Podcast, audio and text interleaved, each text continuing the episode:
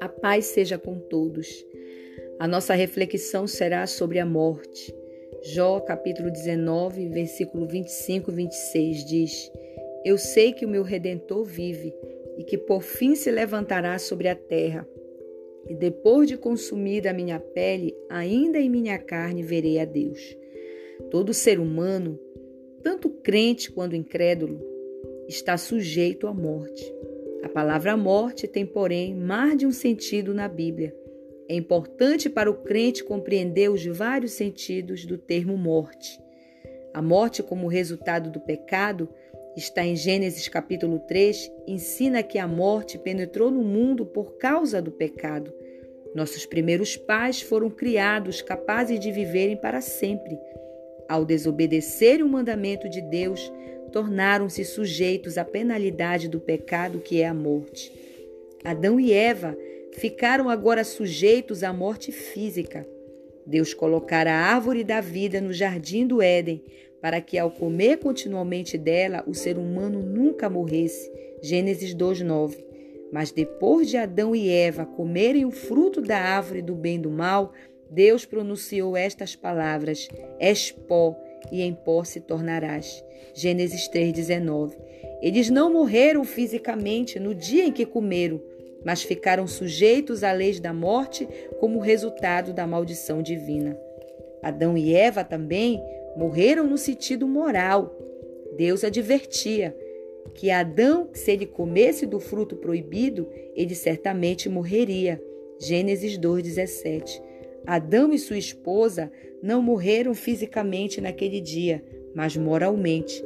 A sua natureza tornou-se pecaminosa. A partir de Adão e Eva, Todos nasceram com uma natureza pecaminosa. Romanos 8, 5 e 8. Uma tendência inata de seguir o seu próprio caminho egoísta. Adão e Eva também morreram espiritualmente quando desobedeceram a Deus. Por isso destruiu o relacionamento íntimo que tinha antes com Deus. Gênesis 3:6. Já não anelavam caminhar e conversar com Deus no jardim. Pelo contrário, esconderam-se da sua presença. Gênesis 3:8. Finalmente, a morte como resultado do pecado se importa em morte eterna. A vida eterna viria pela obediência de Adão e Eva. Gênesis 3:22. Ao invés disso, a lei da morte eterna entrou em operação a morte eterna é a eterna condenação e separação de Deus com o resultado da desobediência do homem para com Deus.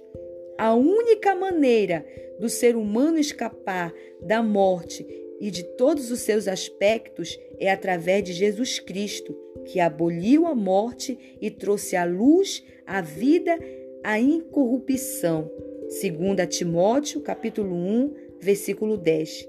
Ele, mediante a sua morte, reconciliou-se com Deus e assim desfez a separação e alienação espirituais resultantes do pecado, segundo Coríntios 5:18. Pela ressurreição, ele venceu e aboliu o poder de Satanás, do pecado e da morte física. Romanos 6:10.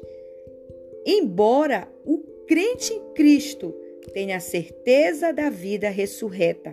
Não deixará de experimentar a morte física. O crente, porém, encara a morte de modo diferente do incrédulo. Para os salvos, não é o fim da vida, mas um novo começo. Jesus disse em Sua palavra: Se creres em mim, terás a vida eterna. Amém? Glória a Deus.